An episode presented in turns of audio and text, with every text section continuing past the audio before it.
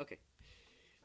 Antes de empezar, vamos a, a orar, a pedir la ayuda de nuestro Señor.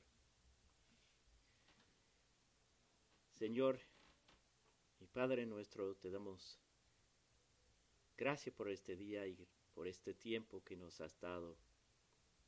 Gracias por las canciones que hemos cantado sobre tus promesas que son confiables, sobre tu amor por nosotros que mandaste a tu Hijo para morir en la cruz, para perdón de nuestros pecados. Y eso nos mueve a amarte a ti y alabarte a ti. Ahora venimos a este tiempo de abrir tu palabra y meditar en ella. Ayúdanos a ser hacedores de tu palabra y poner en práctica lo que vemos en el día de hoy y no ser oidores olvidadizos que tan pronto que salimos por esa puerta se nos olvida lo que hemos visto en tu palabra. Ayúdanos por medio de tu Espíritu. Pedimos todas estas cosas en el nombre de Cristo. Amén. Hoy llegamos al punto medio del libro de Gálatas.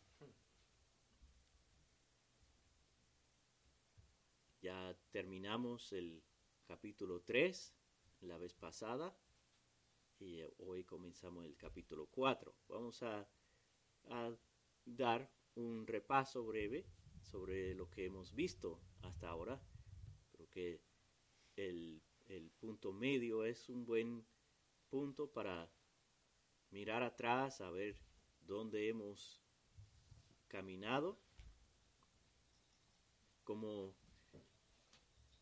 como recuerdan, Pablo escribió esta carta a las iglesias de Galacia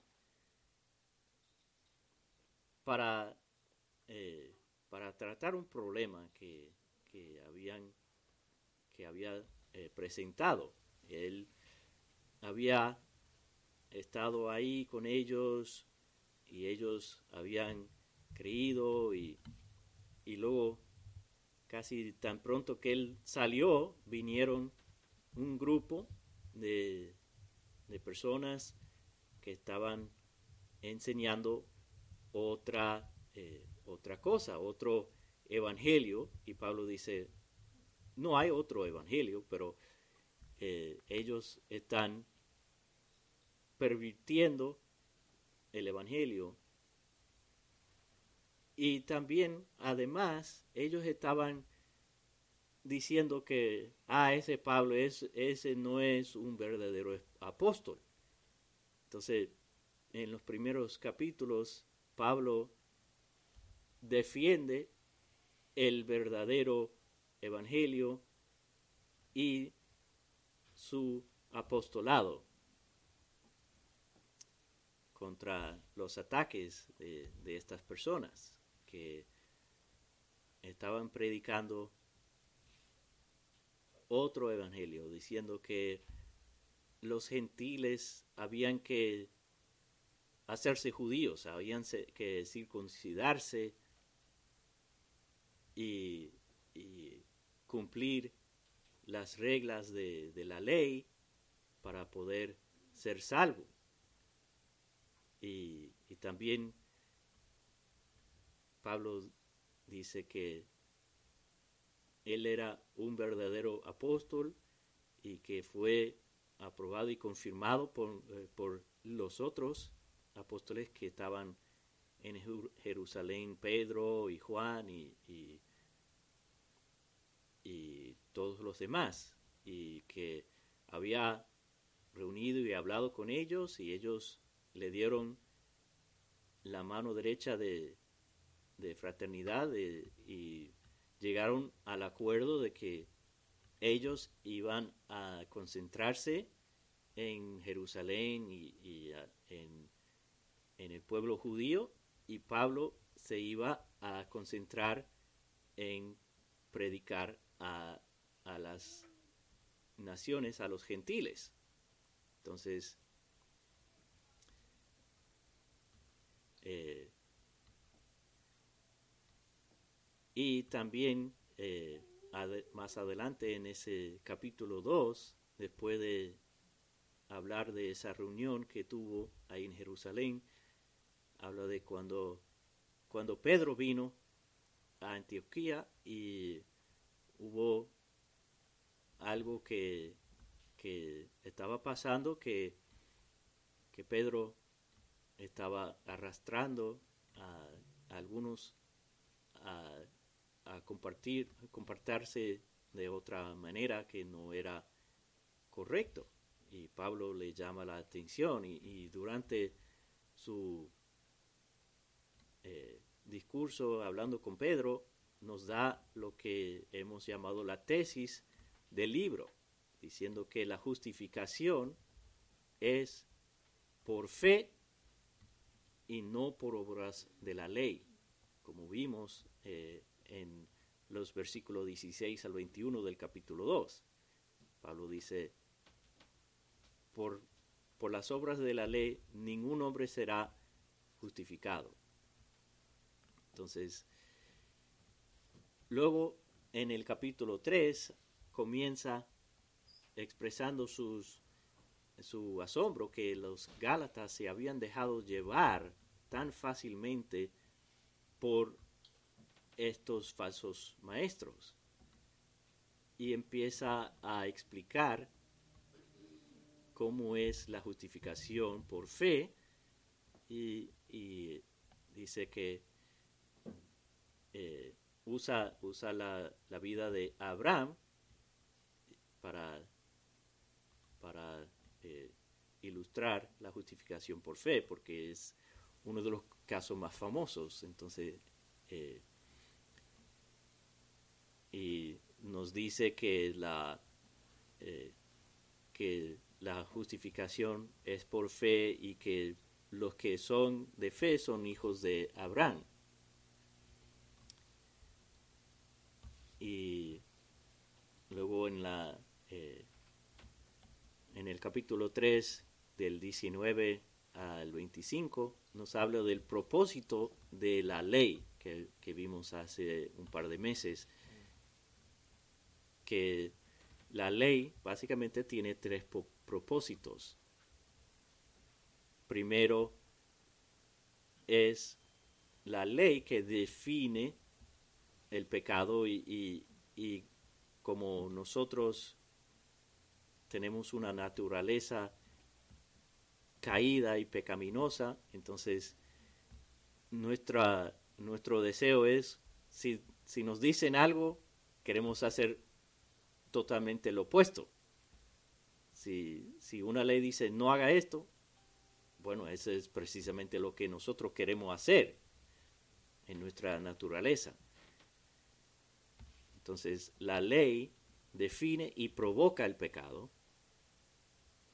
Y, en segundo lugar, la ley nos muestra nuestra necesidad de un Salvador. La ley cuando miramos la ley, vemos que no podemos. Entonces,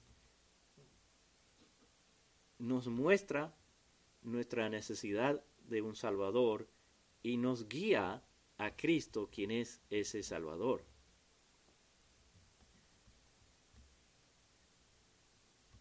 Y la vez pasada miramos la última parte del capítulo 3 donde Pablo dice, si somos unidos a Cristo, entonces somos eh, descendientes de descendencia de Abraham y herederos de la promesa junto con él. Y no importa si es judío o gentil,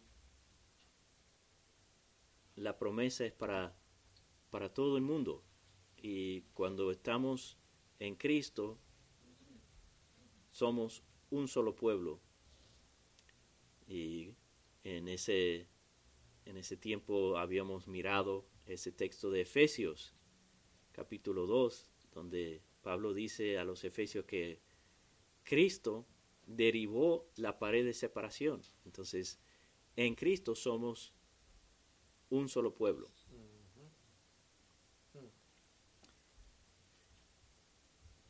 Y ahora venimos al capítulo 4. Hoy vamos a estar mirando los versículos 1 al 7, donde Pablo nos habla de nuestra adopción como hijos de Dios. Y vamos a mirar esto bajo tres encabezados. En primer lugar, vamos a mirar nuestra adopción anticipada y, saqué esto y todos comienzan con A, como en, buen, eh, en buena forma eh, bautista reformada. Tres puntos con la misma letra. Nuestra adopción anticipada, y vemos eso en los versículos 1 al 3. Y en segundo lugar, nuestra adopción adquirida en los versículos 4 y 5. Y en tercer lugar, nuestra adopción aplicada en los versículos 6 al 7. Entonces, para empezar vamos a leer los versículos 1 al 3, Gálatas 4 del 1 al 3. Digo pues, mientras el heredero es menor, es, menor de edad, en nada es diferente del siervo, aunque sea el dueño de todo, sino que está bajo guardianes y tutores hasta la edad señalada por el Padre. Así también nosotros, mientras éramos niños, estábamos sujetos a servidumbre bajo las cosas elementales del mundo. Entonces, Pablo dice que asimismo, cuando hay un hombre que tiene un hijo, el hijo, cuando el papá muere, va a heredar todos sus bienes, ¿verdad? Pero si ese niño solo tiene ocho años o algo así, entonces está bajo custodia de, tutores y guardianes hasta que llegue a, la edad que su padre ha señalado. Su padre quizás dijo, ok, a, a los 15 años o a los 18 eh, ya él puede, puede ser independiente y puede estar a cargo de, de todo. Entonces, pero durante ese tiempo, cuando ese niño es menor de edad, realmente no, no es diferente que los siervos. Aunque, Pablo dice, aunque él es dueño de todo, él tiene el derecho pero como no tiene edad suficiente, él sigue bajo cuidado de, los tutores.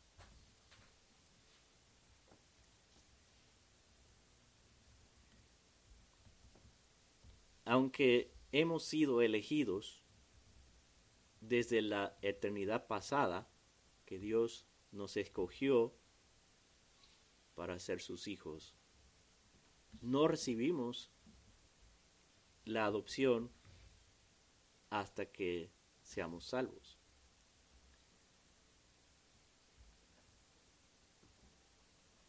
Antes de eso estábamos bajo un tutor que es la ley. La ley es el tutor que, Dios nos ha dado, como, como vimos en el capítulo 3. Como el, eh, el versículo 24 dice, la ley es nuestro tutor o, o pedagogos para conducirnos a Cristo. Entonces, Dios en su misericordia nos dio la ley para conducirnos a Cristo.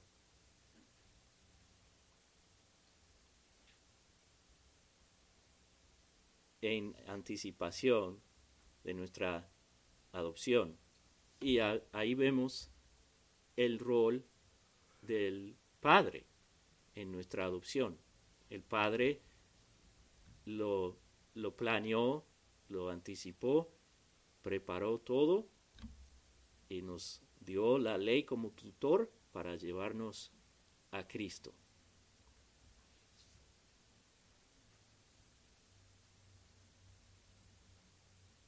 Luego en los versículos 4 y 5 vemos cómo fue adquirida nuestra adopción. Vamos a leer esos versículos 4 y 5.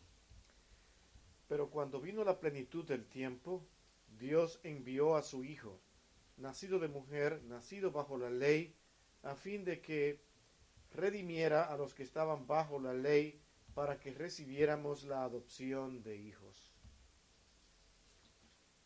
Entonces, Pablo dice, cuando vino la plenitud del tiempo. ¿Qué es lo que quiere decir con eso? Si, si tienen ahí la Reina Valera, va a notar que dice, cuando vino el cumplimiento del tiempo. Y eso realmente capta la idea mejor, eh, como lo tradujeron en la Biblia de, las Américas, la plenitud del tiempo. Eh, es un poco más difícil de, agarrar la idea, pero en la Reina Valera que dice el cumplimiento del tiempo es como ha estado diciendo Pablo desde el 3.19, eh, dice la ley fue puesta hasta que, solo por un tiempo, ¿verdad? Hasta que. Y también en el 4.1 o 4.2, en el versículo 2, dice hasta la edad señalada por el Padre. Entonces, cuando vino ese tiempo, ese tiempo que el Padre ya había antes determinado, entonces, justo al tiempo correcto, vino Cristo.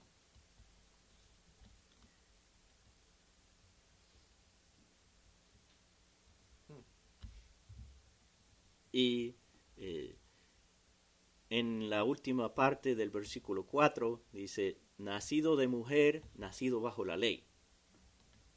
Porque así tenía que ser. Cristo tenía que venir, tenía que ser un ser humano y estar bajo la ley para poder redimirnos y adquirir nuestra adopción.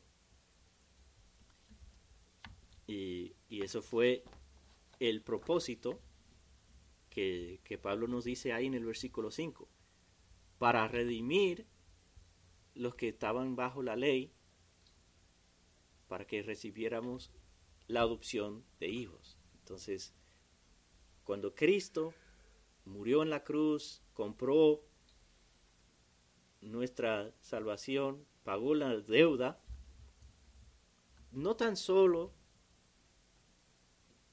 nos perdonó eh, los pecados, sino también nos adoptó como sus hijos. Podemos imaginar como ir a una, una corte, ¿verdad? Y el juez nos justifica, nos declara justo, pero lo lleva a un, un paso más allá. No tan solo nos declara justo, sino también nos adopta como sus hijos. Tenemos todos los derechos y privilegios como sus hijos.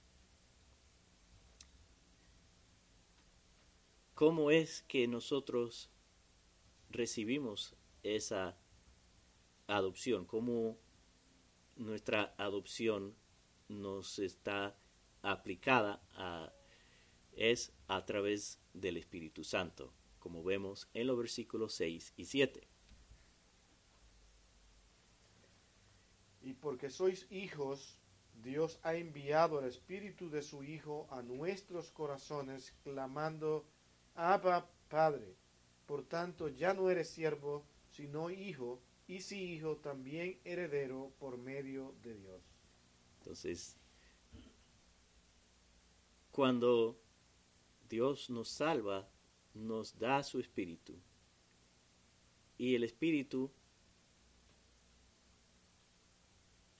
mora en nuestros corazones y testifica que somos hijos de Dios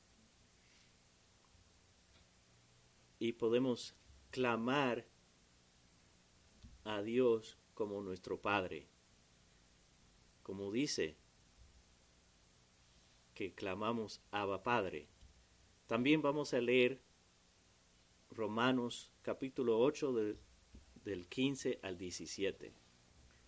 Pues no habéis recibido un espíritu de esclavitud para volver otra vez al temor, sino que habéis recibido un espíritu de adopción como hijos, por el cual clamamos Abba Padre. El Espíritu mismo da testimonio a nuestro espíritu de que somos hijos de Dios, y si hijos, también herederos, herederos de Dios y coherederos con Cristo, si en verdad padecemos con Él, a fin de que también seamos glorificados con Él. Entonces, somos hijos de Dios y el Espíritu da testimonio con nuestro Espíritu que somos sus hijos. Y ya no somos siervos, sino hemos sido adoptados y somos hijos y herederos de Dios y y también lo que los que tienen la Reina Valera notan que dice herederos de Dios por medio de Cristo.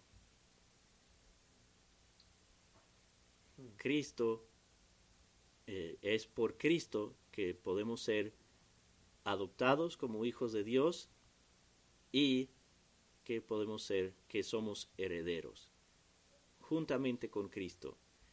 En, en muchas familias eh, el hijo mayor es el heredero y los demás eh, reciben una parte, pero el mayor recibe la mayor parte, ¿verdad? Pero con Dios, cuando Pablo dice en Romanos 8, 17, coherederos con Cristo, es que todo lo que Cristo hereda, nosotros heredamos.